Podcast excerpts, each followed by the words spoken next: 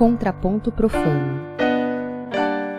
Entoando um canto profano, eu sou William Pedroso, músico e pesquisador, e hoje, para falar do cruzamento entre os temas teoria queer e educação musical, está aqui comigo o professor doutor Wenderson Oliveira. Oi, gente. Olá, William.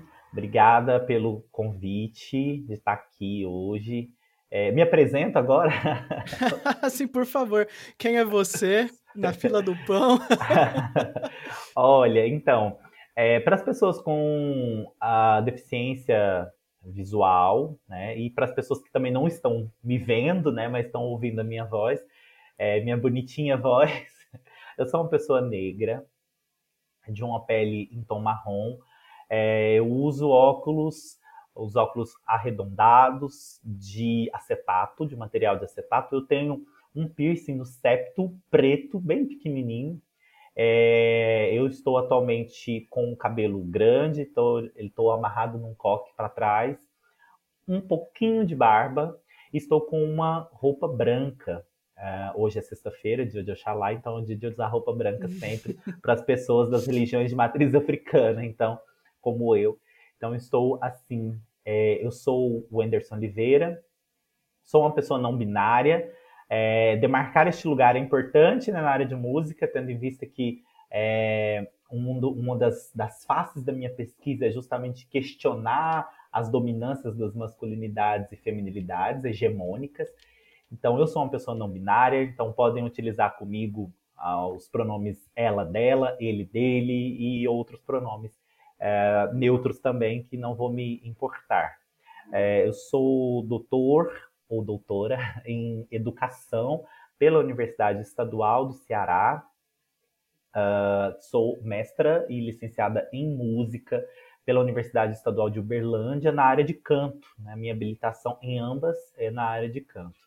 E atualmente sou uh, professora de educação básica aqui no município de Sobral, que é o interior do Ceará, uh, nesse calorzinho que faz aqui, muito agradável, de mais de 30 graus diários. Tá? então é isso. Ok. Sabe o que eu queria saber? Você disse que é habilitado em canto, né? Então, uhum. você deve ter uma trajetória para contar, né? Você começou a cantar muito cedo? Comecei, comecei a cantar muito cedo. Uh, eu, na verdade, comecei antes de cantar, eu comecei a estudar piano. Ah, então, eu sou meio pianista, posso dizer meio pianista porque eu não me dedico ao piano como eu deveria dedicar e como as pianistas e os pianistas se dedicam ao piano, né? Então, eu sou meio pianista, é, mas consigo ter uma boa leitura de piano, né? Uma boa leitura. Uh, consigo ter uma boa leitura à primeira vista, inclusive, de piano. Claro, não coisas muito cabulosas. Mas depois que eu comecei a estudar piano. Com quantos eu anos? Eu comecei. Desculpa. Ai, com 9, 9, 10 anos, uma coisa assim. Hoje eu tenho 31 certo. anos, né? Então já faz, faz um tempinho, vamos colocar assim, faz um tempinho. é, é, um tempinho. Aí eu comecei a estudar com 9, ou 9, 10 anos. É, e eu, um dia, no Conservatório de Tiutaba, minha cidade natal, em Minas Gerais, é, eu vi uma professora de canto cantando uma música lírica. Uh, me lembro até hoje que era O mio babino caro. Ah, sim, sim. e aí eu nunca mais me esqueci. Uh, e eu falei, nossa, eu gostaria de ser cantora. Né? Uhum. Gostaria mesmo. É, no início pensei que poderia ser é, é Britney Spears, né? aí, aí depois eu pensei, não, não vai dar muito certo. Talvez eu tenha que, que ser, talvez eu tenha que ser outra pessoa, né? Porque era a cultura pop dos anos 90, 2000, né? Britney Spears reinava entre as gays, então eu tava lá também, bem, eu tava lá bem afeminada, cantando e dançando ao som da, de Ruge e Britney Spears. Aí eu pensei, Ruge tá mais próximo, né, de mim, então talvez eu, eu queria ser a Karen, talvez, a do a Luciana, enfim. Bem, brincadeiras à parte, eu comecei isso e depois eu, na adolescência, eu entrei em coral, é, e tinha um coral comunitário da, da, da, da prefeitura uma, um projeto social em Tuiutaba que chamava Lírios do Tijuco. E eu entrei ainda assim, com 12 anos, eu entrei e saí de lá quando eu tinha quase 16 anos. E depois fiquei um tempinho sem cantar, e aí eu fui, me mudei para Uberlândia em 2010, 9, 10, alguma coisa assim. E logo comecei a cantar num coral da empresa que tinha lá. E assim foi, assim, sempre me. Até entrar na universidade é, para fazer canto, né? Então, uhum. minha vida é de coral. É, deixa eu fazer duas, duas colocações. Você falou agora dessa experiência que você teve com a professora cantando Mil Bambino Caro, né? É, o meu, meu professor falecido, Fábio Miguel, é, que era da Unesp, né? Nas primeiras aulas de técnica vocal lá na Unesp, ele sempre fazia uma pergunta, é uma, uma provocação, né? Que era. Eu acho que eu já até falei aqui, porque eu, a, a, pessoa que me provocou esse, esse, sentimento que você teve, ela já esteve aqui, né? Foi a Patrícia Michelini. Era a seguinte colocação: você consegue se lembrar quando foi a primeira vez que você ouviu uma voz de uma pessoa que estava diante de você, sem microfonação, né? Então, de você sentir a presença acústica da voz da pessoa e você perceber a ressonância da pessoa, todo o processo de canto da pessoa e aquilo te afetar, né? E eu me lembrava, é, lógico que não, tinha sido a primeira pessoa que eu ouvi cantar na minha frente, mas que me afetou de, dessa forma que você descreveu foi a professora Patrícia Michelini, que foi minha primeira professora de coro. E quando ela abriu a boca para dar um exemplo, assim, e daí saiu uma voz de contralto da boca dela. Eu falei, nossa, isso, isso foi interessante.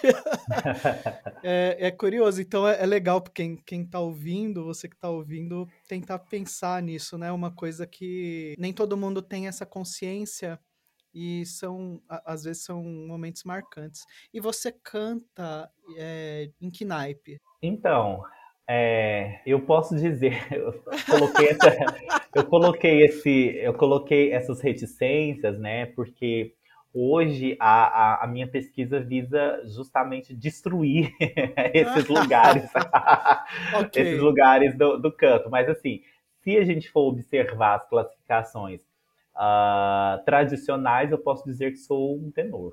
Né? Tenor. É uma ah. bicha tenora, então eu posso dizer isso. é, é, a coisa da classificação vocal é toda uma outra discussão, né? Os meninos que têm voz mais afeminada, como eu, que crescem ouvindo é, provocações da, da, dos coleguinhas, né? Às vezes crescem até com problemas, com, é, com a autoestima sendo atacada, né? Uhum. É complicado, né? Mas uh, tem essa questão mesmo de que é, classificação, para mim, classificação vocal não tem muito pouco a ver com gênero, tem quase nada a ver com gênero. Né? Essa, é que às vezes professor de, de coro, né, ensina errado, entende menos de canto do que deveria. É, não é ensina... isso. ensina errado, né? Falar, os meninos são barítonos e tenores, as meninas são sopranos e contraltos. Quando você vai ver na prática, eu sou contralto, eu sou tenor também, e daí tenho amigos que são barítonos, tenho, já vi, é, tem colegas, né, que a gente vê que são barítonas, né, é, uhum. mulheres trans que cantam sem disforia numa região que seria considerada de barítona, né, é, mulheres também, é, isso é Sim. é importante falar com mulheres cisgênero, por, às vezes, dependendo, é, se tornam tenoras também e, e, e, baixos, né? Tem a, não sei se você já viu o Vivaldi's Woman, o, as peças, as peças que o Vivaldi escrevia para para mulheres, né? Solistas Sim. e tal. gênero não é, não faz muito sentido. Mas de qualquer forma, em que momento da, de estudar música que você se interessou por pesquisa, que você viu que era um caminho? Você começar a mexer com elementos de pesquisa em música e você viu que isso podia ser uh, fazer parte da sua trajetória? Então, é, em 2013, o meu antigo professor de canto e orientador do mestrado, professor Flávio Carvalho, lá da, da Federal de Uberlândia, ele me convidou para fazer a iniciação científica com ele e fazer uma edição da peça A Bota do Diabo da Chiquinha Gonzaga. Então era uma peça inédita no Brasil, ela não tinha sido apresentada no Brasil e ela foi apresentada uma única vez em 1910 ou, ou 18, é uma coisa assim. Enfim, é entre 1910 e 1920, ela foi apresentada em Portugal. Minto, ela foi apresentada na Itália. É, é em um desse, nesse recorte de 10 anos. E aí, a professora Wanda Freire, saudosa professora Wanda Freire, ela tinha na época um grupo de pesquisa que estava fazendo um restauro de música brasileira é, com três universidades. A, a, outra universidade, se eu não me engano, era a Universidade Federal de Goiás e a Universidade Federal do Rio de Janeiro, né? E a nossa Universidade de Uberlândia.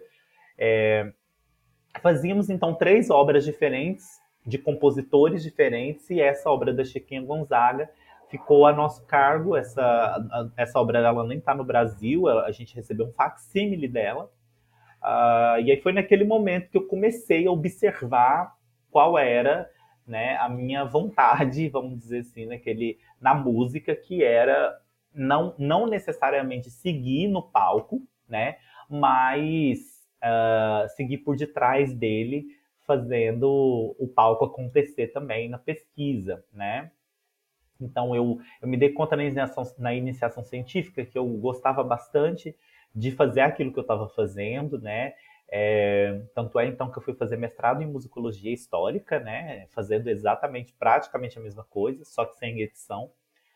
E eu me, me, me descobri muito ali, né? Me, me descobri uma pessoa que gosta de pesquisar, que, a partir daquele momento. Uh, e, e, e tentar investigar diversas coisas. Então, a curiosidade epistemológica, posso dizer é, dessa maneira, ela florou nesse período da, da iniciação científica. Então, foi ali que me deu um start para tudo, tudo isso acontecer, né? Então, hum. foi nesse período.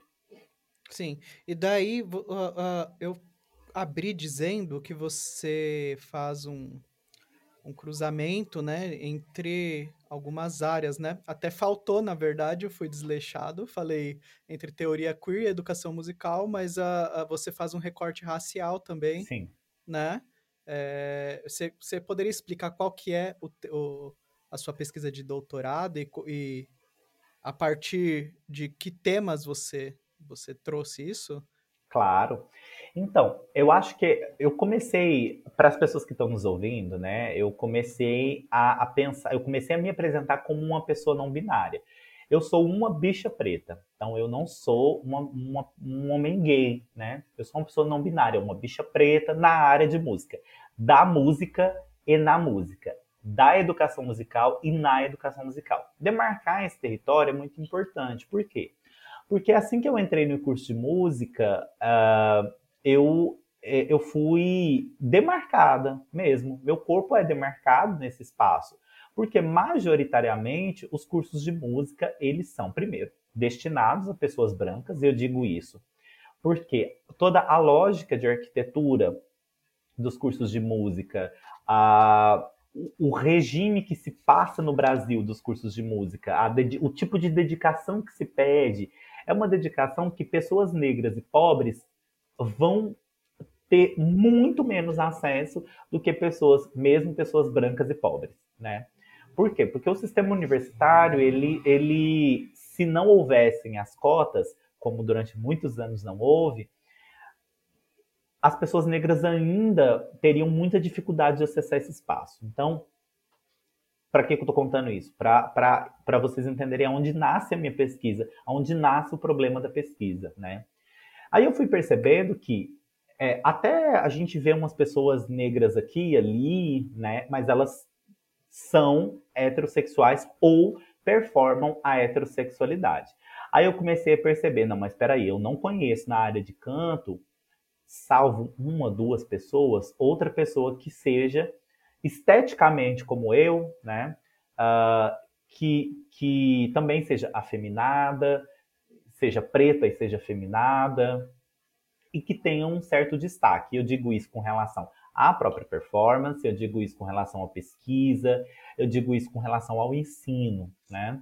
Uh, na área de música. E aí eu fiquei assim, analisando aqui todas essas relações quando eu terminei o mestrado, e acho que o mestrado foi esse momento onde eu me descobri uh, como uma pessoa que pesquisa e que problematiza determinadas, determinados temas, e na graduação eu já fazia isso. É, e eu pensei, logo no mestrado, tá, eu não posso ir para o doutorado ainda fingindo que, uh, fingindo com muitas aspas, viu gente, é, que, que o meu corpo não causa um estranhamento nos lugares onde eu piso, né? Foi aí que nasce, aliás, aí que se dá o encontro com a Linda Quebrada, né? Então, uh, o Enviadecer, ele se dá em 2016, a Linda Quebrada compõe Enviadecer em 2016, lança em 2016 para 2017, é, e aí eu me encontro com a Linda Quebrada virtualmente, procurando as bichas pretas é, na música, eu me encontro com a Linda Quebrada, de repente eu falo, meu Deus, que é isso? É isso. Uhum. É Enviadecer é a primeira palavra do, da sua tese, do, do título Exatamente, é o título é da minha tese. Uhum. E é o capítulo final, né? Uh, e aí eu penso, meu Deus. É Derradeiro. É, isso, é, é isso, e vai. E vai eu, eu preciso fazer isso, eu preciso pensar nisso. Então, minha tese ela nasceu para pensar é, quais eram os nossos lugares, né? Que lugares nós ocupa nós, bichas pretas, ocupamos na educação musical. Por que não na área de música? Porque eu lido com currículos, né? Então eu hum. trabalho com a experiência que é curricular. Porque para mim, todas as instituições elas são curriculares, né? Então elas possuem maneiras metodológicas, epistemológicas, é, filosóficas, enfim, de, de, se organizarem. Né? Então, o pensamento das instituições ele se organiza. E tudo isso é curricular, né? porque uhum. o currículo ele, é, ele não é apenas uma grade de disciplinas, mas ele é uma estrutura, posso chamar ele de estrutura, de pensamento ou uma, uma reunião filosófica de ideias que ali se encontram, se repelem, é, excluem, incluem, né? Então eu comecei a pensar, não, mas tá, tudo bem, isso na música acontece em um lugar. Essas exclusões acontecem no currículo, né? Porque eu comecei a, a, a, lembrar, não, mas na minha, na minha época de estudante, de licenciatura, eu não tive nenhuma, nenhuma disciplina, por exemplo, que falasse sobre relações étnico-raciais, diretamente ou indiretamente. De gênero, menos ainda, né? Então, a gente sabe uma coisa muito genérica, que, que pessoas negras são muito importantes na música, porque os livros dizem, né? Mas a gente não sabe o que pessoas negras produzem de música anti-europeia. É, e eu digo anti-europeia porque a musicalidade negra não acompanha as que a gente vê nos terreiros, nas rodas de, de, de samba, a que a gente vê, por exemplo, nos maracatus e tudo isso, ela não acompanha a mesma estruturação da música europeia. Ela tem outras lógicas de sentido, inclusive, né? É, de pertencimento, de corporalidade e tal. E aí eu comecei a perceber que estava faltando alguma coisa de, de abordar que principalmente as licenciaturas não formavam as suas professoras e seus professores para isso, uhum. é, que era para poder pensar a questão racial. E, no meio disso, também pensar a questão de gênero. Porque se pessoas brancas dominam a área de música, quem domina o pensamento da área de música são homens cisgênero brancos, né? E geralmente heterossexuais. Uh, então, esse pensamento, o que eu chamo, a partir da lei da quebrada, de um pensamento adâmico, então o que, que é isso? É a construção de um Adão musical, né? Esse macho que é um macho alfa, branco, cisgênero, heterossexual e pertencente a uma determinada classe social. Isso não são adjetivos, essas são identidades políticas e lugares epistemológicos que as pessoas ocupam dentro de uma área e ocupam fortemente dentro da área de ensino de música. Então, Sim. a minha tese ela vem justamente para poder bagunçar esses lugares né? E questionar, propor novos olhares, enfim. Certo. É, é muito. Tem uma contradição muito forte na, na modernidade. É tão forte que embranqueceram todos os nossos compositores clássicos, né? todos os nossos compositores tem, tiveram iconografia branquificada. Então as pessoas nem sabem, por exemplo, que o Manuel Dias de Oliveira é, era, é, é, era negro, que o José Maurício Nunes Garcia era negro, que o Carlos Gomes era um homem negro. As pessoas não sabem disso, é, a, a maioria, assim. E, e elas imaginam que o lugar da música clássica foi, a priori, criado aqui no Brasil por pessoas brancas, mas na verdade ele foi tomado, né? É, uhum. Em algum ponto do século, é, para o fim do século XIX, para o começo do século XX, isso foi tomado é, de alguma forma. E a, a, gente vai ter que, infelizmente, eu não vou conseguir fazer a coisa tão linear, a gente vai ficar indo e voltando para o seu tema, porque é, é muito é muita coisa para falar. é. Então, talvez a gente tenha que ir costurando aí, né? É, tem uma, mais uma vez, é, lembrar aqui, é, que o Instituto de Artes da Unesp, do qual eu faço parte, do qual eu sou culpado no momento, sou, estou no doutorado lá no momento, ele teve um professor de, de, de ele teve um professor negro no departamento de música, né? Um, que foi o professor Fábio Miguel, que foi meu orientador, e ele faleceu ano passado. É, e agora vai saber quando outra pessoa negra vai conseguir ocupar aquele espaço, né? Sim. É, o Instituto tem 70 anos já, pô. Já é uma faculdade de música há 70 anos. Ele foi o primeiro a quebrar isso, né? Ele trabalhava muito pelos alunos lá dentro, né? Era uma pessoa muito acima da média dos outros professores. Era colocado à prova a todo instante, porque eu era uh, muito próximo dele, então eu via muita coisa, né? Era colocado à prova todo instante, coisa que outros professores menos competentes, para ser bem generoso, menos competentes não, não eram. É, e é, é, é uma barreira absurda de, de se de se furar, né? Então deve ter gente que vai falar para você assim, é, mas o Anderson não é uh, arte, não tem cor. É, eu acho que você deve ouvir. Vezes. arte não tem cor. Se a pessoa for uma boa artista, cantar com o coração, provavelmente ela vai ser aprovada naquele coro, ela vai ser aprovada na, no concurso universitário, ela vai ser aprovada Sim. em tal lugar. É, isso é, se reverte na realidade? Tem materialidade nisso, nesse tipo de afirmação? Não, na verdade, assim, as pessoas na área de música, elas desligam a música, elas colocam a música como pura e desligam a música do problema social que ela está envolvida. Eu digo problema social porque é aonde a música se, se envolve é, 100%, é, ela está imiscuída com a sociedade. Não há música sem sociedade, nem sociedade sem música né? É, bem, é uma afirmação generalista, me perdoem as, os sociólogos, né, é, e as sociólogas, mas é isso, não há sociedade que seja desligada do seu pertencimento sonoro, né? E aí, uh, pelo menos para mim, essas afirmações que música não tem que música não tem cor, uh, ou prática musical não tem cor, ou, por exemplo, que há as mesmas oportunidades para diversos os gêneros, né, é, das pessoas, as identidades de gênero, ou, por exemplo, que a, o palco não é o lugar da sexualidade, né, ou das identidades sexuais, são afirmações, na verdade, que para mim elas soam como a manutenção do poder.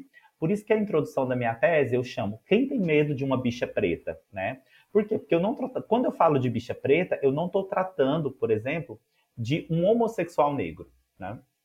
Eu estou tratando daquelas pessoas que rompem com o sistema de gênero, então, ou seja, um binarismo de mulher e homem, né? E, e, não se transformam em outro gênero, um terceiro gênero, né? Não é, não se trata de terceiro gênero, mas se trata da interrogação desse lugar da masculinidade é, hegemônica. Então, ou seja, não estou lidando com, com é, pessoas de masculinidade hegemônica, assim como eu também não estou lidando com a negritude hegemônica. Eu estou lidando com a negritude específica essa negritude que é jovem, porque as pessoas que participam da minha tese são jovens, né, uh, periféricas e que estão espalhadas no Ceará, né, nas diversas regiões do Ceará. Bem, a manutenção é, desses privilégios, ela serve à norma. Né? Então, ou seja, ter medo de, de afirmar-se racista, sexista, cissexista, LGBTfóbico, é, é, ter esse medo de afirmar-se, né, de colocar-se nesse lugar para uma mudança, é justamente a proteção que o sistema oferece para que o, o, privilégio continue sendo mantido. Porque é, o nosso corpo, estando o corpo negro, o corpo bicha, o corpo trans, é, estando nesse lugar né, da, da, da, da academia, sobretudo, questiona o sistema que é colocado como natural. Então, esse, é, a, a, presença de uma pessoa negra com 100 pessoas brancas mostra, por exemplo, uma desigualdade, um desequilíbrio que há de oportunidades. As pessoas podem dizer, não, mas isso não acontece. Tá, se não acontece, então a gente deveria ter meio a meio. Se não acontece, então a gente poderia ter é, regentes negros espalhados pelo Brasil todo, professores universitários e professoras é, negros e negras aos montes na academia. E isso não acontece, né? Como você disse do, do professor Fábio, é, assim, honro a memória do professor e honro a sua trajetória, que é uma trajetória belíssima, inclusive, para pesquisa em canto no Brasil. Eu acho que é impossível a gente hoje pensar em qualquer pesquisa em canto se não citar Fábio Miguel, né? E honro muitíssimo a sua memória.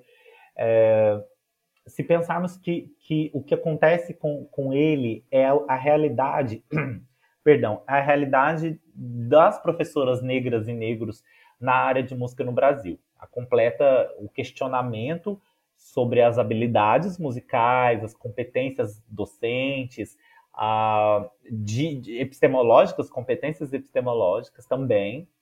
E fora isso, é a falsa é, simetria entre pessoas brancas e não brancas na área, que é o que um sociólogo porto-riquenho é, radicado nos Estados Unidos, o Eduardo Bonilha Silva, chama de racismo da cegueira de cor. Então, o que, que é isso? Que é um conceito que eu trabalhei na minha tese e que eu digo sem medo de errar que a área de música ela é forjada no racismo da cegueira de cor. O que consiste esse conceito? Entender que uh, no racismo moderno, né, pós é, é, medidas de Crow nos Estados Unidos, o que foram essas medidas? São aquelas medidas separatistas, né, que aconteceram no sul dos Estados Unidos, nos as quais, por exemplo, havia banheiros de, para, para negros e brancos é, separados, lugares, lanchonetes, escolas para negros e escolas para brancos. Uh, e esses lugares essas medidas, né, inclusive proibiam casamento interracial, né, e as relações sexuais interraciais também eram proibidas, né. Faz, foi até mais ou menos que ano? Você, lembra a data? Uh, olha, em 1900, na década de 1960 tem os movimentos dos direitos civis. Então, eu sei que as medidas caem na década de 60. Demorou, né? Então, uh, Demorou pós 60 e... elas vão, ela, pós 60 elas caem. Sim, posso ser só para fazer um parênteses, foi a Jim Crow que inspirou uh, o, o, o, partido nazista né? alemão. Sim. É, a, a, o estatuto do partido nazista é inspirado na Jim Crow e só caiu Sim. na década de 60. Então, uh, só demora um pouquinho, né? Pra... Sim. Sim. Então, é, até parece que não, não teria. E a década de 60 é ali, né? Uhum. A década de 60 é ali, é logo ali, assim, não é uhum. tantos anos assim, né? Não faz tanto então, é, o racismo da cegueira de cor, pós as medidas de Jim Crow, ele, ele, ele deixa de, de colocar a raça como a principal uh, medida separatista para obter novas, novas percepções, é, é, aliás, no, novas medidas separatistas que não evidentemente colocam a raça como um problema, entre aspas, de, de um problema de gente branca, vamos colocar assim. Então, ou seja, o que, que é que, essa, que esse racismo da cegueira de cor diz? Nós não enxergamos cor, nós enxergamos os humanos. Se as pessoas negras não conseguem chegar lá, é porque elas reclamam demais, porque elas não se esforçam o suficiente, porque elas é, elas não conseguem uh, uh, porque não querem. Então, porque a música é... delas é de pior qualidade. Né? Exatamente. Né? Então, porque eles não estudam direito. Então, assim, ah, uhum. ah, vocês são negros, vocês não estudam muito, vocês não. Vocês não se esforçam bastante. E aí tá aí o manifesto feito em 2021, do, do, de 2020 para 2021, do coletivo Moana Music, da qual sou participante, é, que é um coletivo de pessoas negras pesquisadoras em música. O manifesto lançado aponta justamente essas, esse, essa problemática, dizendo que pessoas negras demoram mais tempo para poder chegar na universidade, demoram mais tempo para aprender música, enfim, tudo isso demoram mais tempo por falta de acesso, né? Uhum. É, e aí eu acho que trabalhar com a raça nesse aspecto, para mim, né, é, é apontar para as pessoas brancas que elas não estou querendo culpar ninguém individualmente, porque não se trata de indivíduos.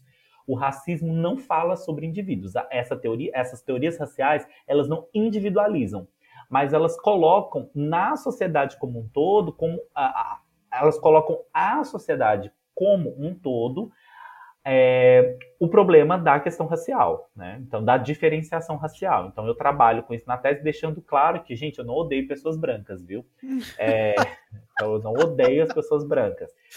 Mas o sistema que é construído favorece as pessoas brancas, né? Porque às vezes as pessoas, William, pessoalizam isso, né? Dizendo, não, mas Sim. nos odeiam. Não, não é isso. Não se trata disso. Se trata de pensar que a colonização, ela é é, ainda uma ferida aberta nos nossos corpos negros, melhor, nos corpos não brancos, e eu digo também os indígenas. Eu não trabalho com relações étnicas.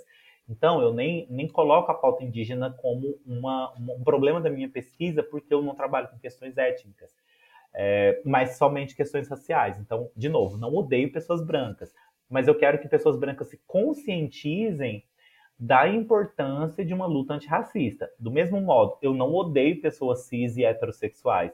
Eu não quero acabar com a, com a heterossexualidade. Você tem até amigos? Tem até amigos que são heterossexuais, cisgênero. Eu conheço até algumas pessoas. Meus pais são heterossexuais. Então, eu não quero acabar com a heterossexualidade. Não, não com toda a heterossexualidade. Talvez com os heterotop eu quero acabar. É... Mas, brincadeira, gente. Mas assim, eu não quero que a heterossexualidade acabe. Eu quero que a instituição heterossexual e cisgênera, como norma, ela acabe. Para que novas pessoas possam entrar. Por exemplo, quem nós conhecemos, William, que é travesti hoje, que é professor universitário na área de música? Ninguém. É. Isso é um dado preocupante para a gente, alarmante, porque então significa que a área está enxotando essa gente. É, essa gente, estou dizendo com carinho, viu, gente?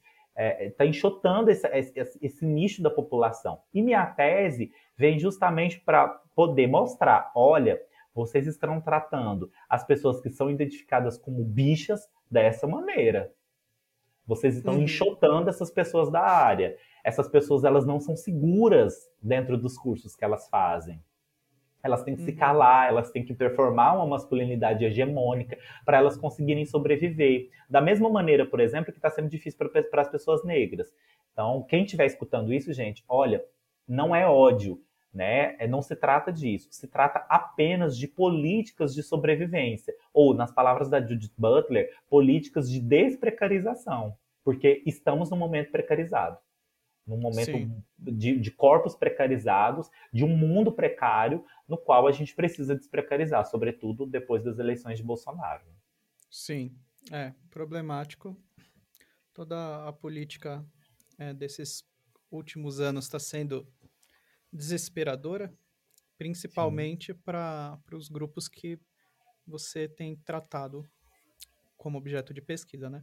E daí você usa a, a usou a Lin, a Lin da Quebrada, que ela é incrível, né? Uma das grandes performers da música brasileira hoje. E você usou ela como ponto de partida para criar algumas problemáticas, né? Isso já mostra também que você não teria quem usar dentro do recorte da Universidade Brasileira de Música, né? Senão você Sim. talvez tivesse usado alguma alguma outra colega, né? A Lin, eu conheci, eu não, eu não conhecia ela até acho que 2019, talvez. Eu não tenho certeza. Agora, eu conheci ela através daquele documentário Bicha Travesti. que ela lançou, né? Então fui. Tava passando no cinema aqui em São Paulo na época, passou em alguma. em pouquíssimas salas, mas passou. E daí eu, eu já tinha ouvido falar, é, assim, ouvido algumas músicas, né? Mas eu não sabia é, como que era a, a figura performando, né? Porque é uma presença de palco inacreditável, né? Daí eu fui ver aquele documentário dela, fiquei bem impactado pela presença de palco da Lin e, e toda a, a transparência de pensamento que ela demonstrava e a Sim. intelectualidade completamente é, rugosa, né? Uma coisa que você, você sente a, toda a intencionalidade da inteligência dela mirada é, em cima de um tema, né? Então é, é bem legal.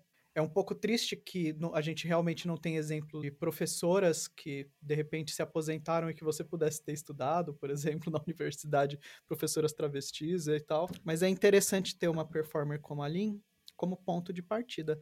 É, e como você fez para cruzar essa, essa potência que era, que emanava da, da Linda Quebrada, Uhum. para a área da, da educação musical? Qual- quais foram as, as discussões que você levantou, assim, que, que, que você conseguiu é, trazer diálogos com outros autores, né? Então, olha, é, como a linha aparece? Primeiro, eu escrevi um artigo, Abram os Portões do Vale, eu vou entrar. É uma coisa assim, funk LGBT, que ia mais. É um, enfim, foi em 2018 na revista Debates, eu acho. Ah, Não sei se é. Enfim, gente, revista Rascunho, pronto, lembrei, revista Rascunho. É, é porque eu escrevo geralmente um, dois artigos por ano, então eu tenho muita dificuldade de lembrar os nomes, enfim, as revistas. Mas acho que é a revista Rascunho de 2018 no qual eu trago o funk LGBT e a Lin, nesse, nesse momento, era uma funkeira, né? É, e a Pablo Vittar tinha acabado de estourar mesmo em 2017, né? Assim, tipo, deu um boom a Pablo Vittar em 2017. Ah, e eu comecei a perceber, então, não, tá, a música chamada música queer, ela tá em evidência, né?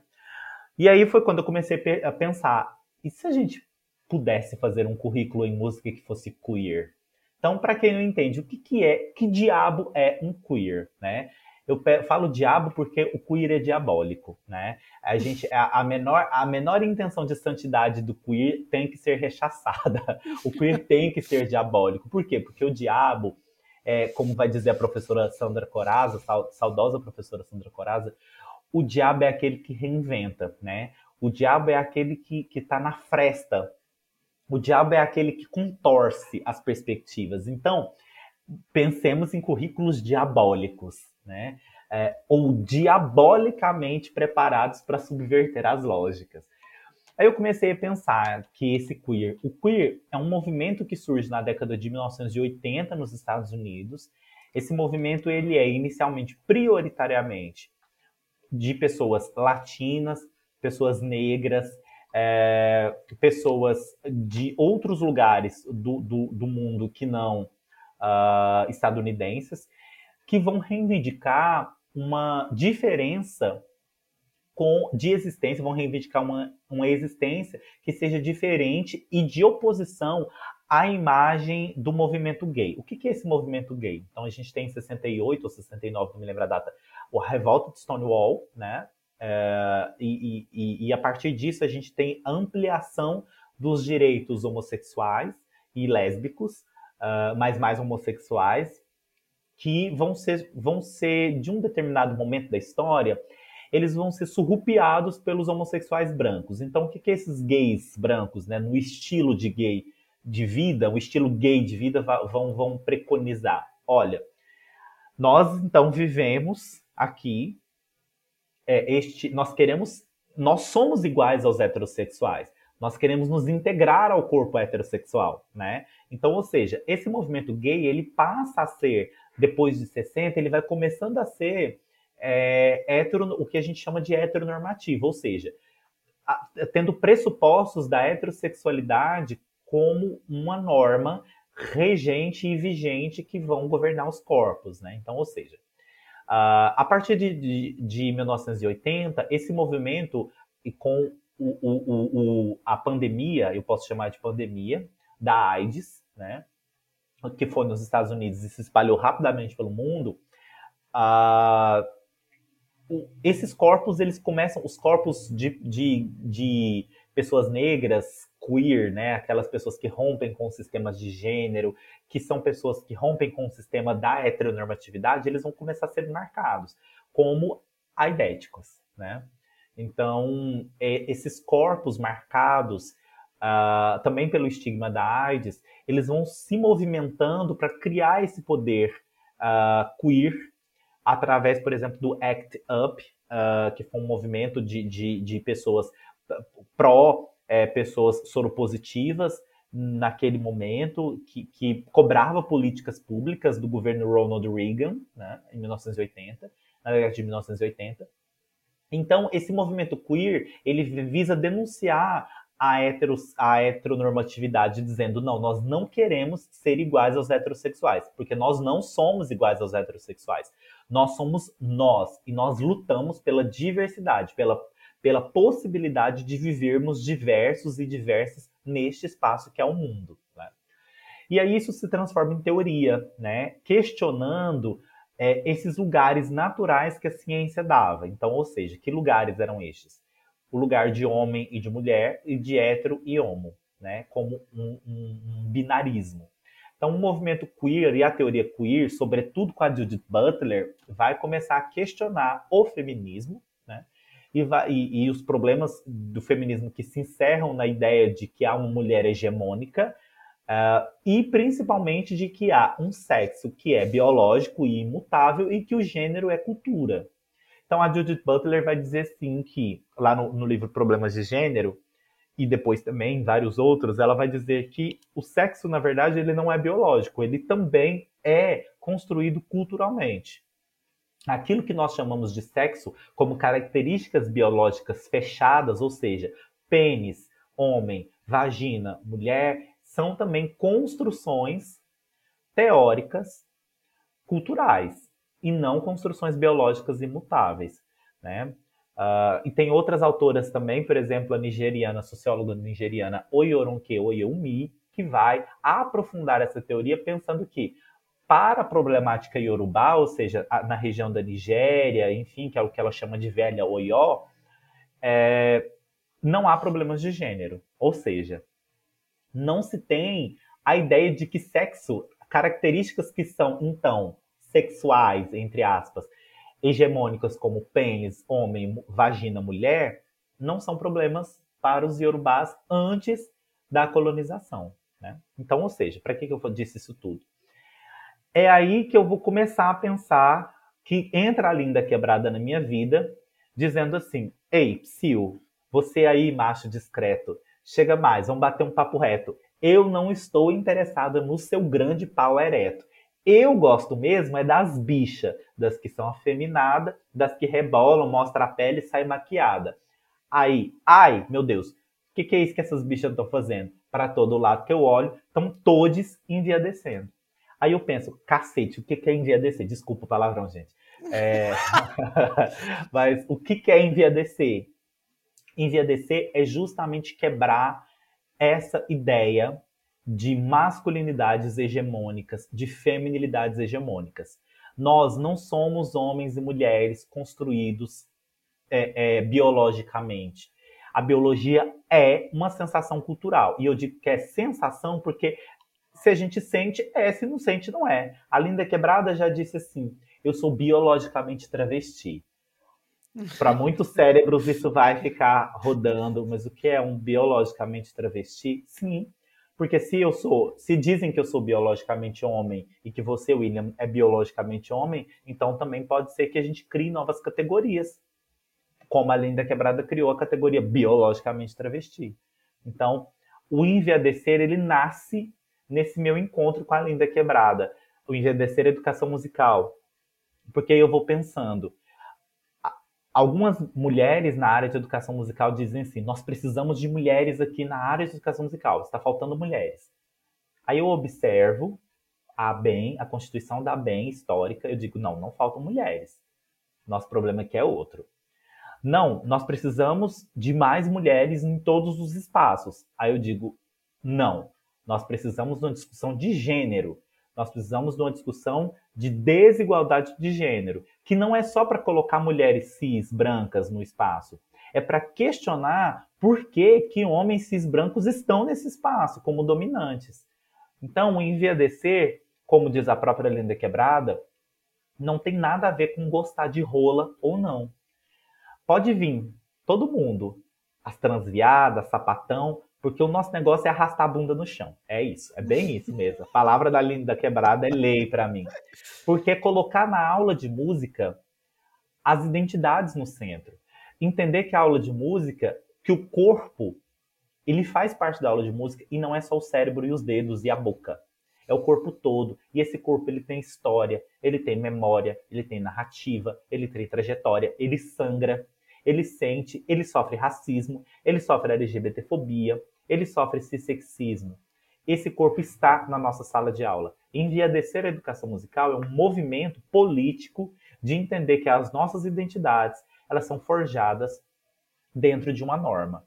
E para que nós consigamos uma educação musical verdadeiramente possível, nós precisamos quebrar a norma da hegemonia da heterossexualidade como propulsora da nossa aula de música, da, da, da cisgeneridade como o único caminho possível para um corpo dentro da aula de música e, sobretudo, com o racismo que impede, é, como uma confluência, penso eu, disso tudo, que impede com que pessoas negras, e principalmente negras LGBT, ocupem determinados espaços. Em via de ser, em suma, pode ser chamado disso. E pode não ser nada disso que eu falei pode ser outra coisa completamente diferente. Porque isso é uma leitura individual também. Pode ser qualquer outra coisa. Quem lê minha tese pode dizer, gente, a gay estava falando de outra coisa que não era isso. Porque então, Mas... não sou mentirosa, não, viu, gente? é uma obra Mas aberta. A, a sua tese, ela não é. Ela não parte de um estudo autoetnográfico, né? Não, não. Ela parte Auto... de um estudo. Só, Sim, só... desculpa. Não, não, imagina, é só para colocar autoetnografia, às vezes é um estudo de caso sobre si próprio, um relato de experiência mais extenso, mais elaborado, mas geralmente partindo de si próprio. Daí a, o seu, seu trabalho não é isso, né? Mas não. às vezes a pessoa está ouvindo, está falando, ah, então, de repente, é, é, é, é essa técnica que está sendo usada. Não é bem isso, né? Não, não. O meu trabalho é um trabalho que eu ouvi uh, de conversas e não entrevistas. Isso é muito importante demarcar, porque as conversas, tal qual este podcast, elas, é, é, elas são desterritoriais. Então, ou seja, eu não tinha, tal qual eu suponho que você também não tenha, William, perguntas pré-estabelecidas na minha mesa para fazer um relatório de perguntas. A conversa, eu tinha um tema como este em via descer, e a, e a conversa ia saindo, e a partir disso eu ia percebendo as nuances das falas e das narrativas das pessoas. Então, minha, uhum. a, minha, o meu trabalho ele é uma grande conversa sobre currículos que as, e resistências nesses currículos que as pessoas produzem. As pessoas quem? Bichas pretas no estado do Ceará produzem como resistência ao racismo e homofobia. Então, uhum. é uma rede de que eu posso chamar, em primeiro lugar, de afetos, uma rede de afetos afetos que são curriculares, nos quais a gente se, se encontra, se retrai, se imiscui. É, é uma coisa embolada, é uma rede mesmo, é embolado, é como a internet, é embolada. Encontra-se os dados, milhares de dados, é uma coisa delesiana. Então, a minha pesquisa é com pessoas é, bichas pretas, que eu uso no meio de bichas pretas, que se reconhecem como bichas pretas, que estudam música aqui no Ceará, no ensino superior, nas licenciaturas, especificamente em quatro licenciaturas. Uma na Universidade Estadual do Ceará, é, três na Universidade Federal do Ceará, no campus de Sobral, duas pessoas na Universidade Federal do Cariri, que é a região sul do estado, e uma pessoa no Instituto Federal uh, de Ciência, Tecnologia e Educação do Ceará, no campus de Canindé. Então, são uhum. essas pessoas que compõem a minha narrativa de tese. A partir dessas pessoas é que eu vou entendendo o que é enviadecer também. E você, você chega em algum uh, em alguma proposta para desafiar o currículo? Chego. A proposta que eu chego é de, de. Eu não chego nisso na tese especificamente, porque eu não tenho esse objetivo na tese de fazer isso, uhum. né? Mas extra tese, né, a, a, na, no, na, composição da tese e no extra tese, eu posso dizer que, pelo que nós temos atualmente de estrutura curricular, o que é possível de ser feito é a criação, por exemplo, de disciplinas que tratem sobre diversidade, diferença, identidade, já é um bom caminho. É o único caminho? Não, não é, mas é um bom caminho. Pela estrutura que nós temos, é o caminho possível a várias universidades. Se não todas, mas a várias. Uh, segundo, a necessidade de uma discussão profunda sobre problemas sociais na música, sobre pobreza, desigualdade, LGBTfobia, racismo, é, machismo, sexismo. Então, isso urge. Não precisa necessariamente de uma disciplina para fazer isso. Mas que as disciplinas que já possuem atualmente, elas, elas se, se reconfigurem para essa discussão. É possível discutir história da música sem discutir as mulheres na história da música, da música ocidental? Parece que sim. Mas e se a gente, por exemplo, discutisse a história da música por uma ótica é, feminista, por uma praxis feminista? E se a gente discutisse, por exemplo, a performance musical por uma praxis feminista?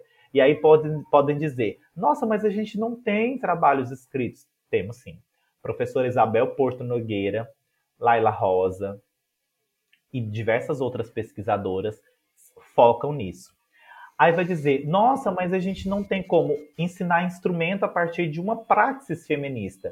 Professora Ianaê Vasconcelos, professora Gabriela Garbini estão nos mostrando isso. Então, ou seja, tem trabalhos no Brasil já. Uhum. A gente não precisa nem ir para o exterior ver o que está sendo feito no exterior. Tem trabalhos no Brasil já preocupados com isso, né? Ah, mas a gente não pode, a gente não sabe como fazer, por exemplo, para fazer um ensino de música a partir de pressupostos antirracistas.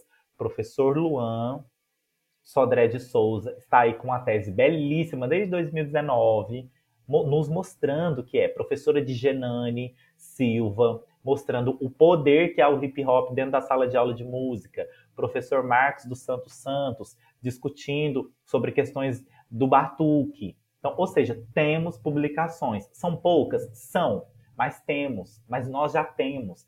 Então, um encaminhamento que eu posso falar dessa maneira, que a minha tese dá, o pós-tese dá, é que nós possamos construir currículos que sejam experienciais, ou seja, que partam das experiências dos alunos, ouçam as alunas dos alunos.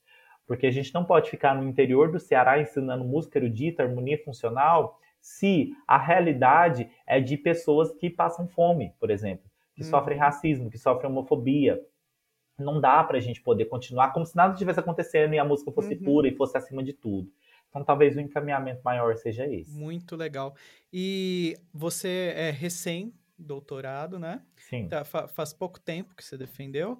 E agora, quais são os próximos passos para você? E para onde vai? Você, você acha que você fechou essa tese? Você acha que é o trabalho da sua vida? Pra... Como é que é? Porque tem isso, né? Puxa um fio, daí ah, parece que não vai acabar nunca pelo é. Algumas coisas, né? Qual é uma lacuna? Ensino de instrumento e de canto. Uhum. Porque eu foquei na escola básica. Mas, por exemplo, os conservatórios de música, as escolas especializadas em música, elas possuem outros problemas que não são os das escolas uh, comuns, né? As escolas regulares, de, públicas ou particulares. Então, há que se olhar para o ensino de instrumento e de canto de uma outra maneira. É possível enviadecer, então, desde a educação infantil ao ensino superior, à pós-graduação. Então, uh, a lacuna que sobra, por exemplo, é encaminhamentos de pós-graduação, encaminhamentos da própria praxis da, da, da, do ensino de instrumento e de canto, e também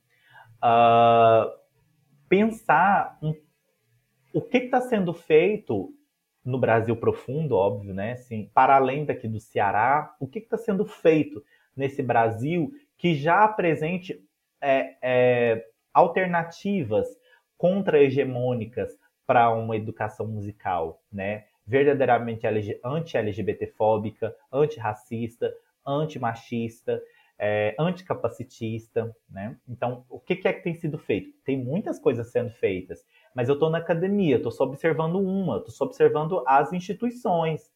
Então, é, é, eu, não, eu não me desdobrei para fora das instituições. Então, os caminhos posteriores, é, eu tô, tô à vista de publicar, então, o livro decorrente da tese, com algumas outras discussões que foram feitas nesse período, que já, olha só, me recém-doutorei, uhum.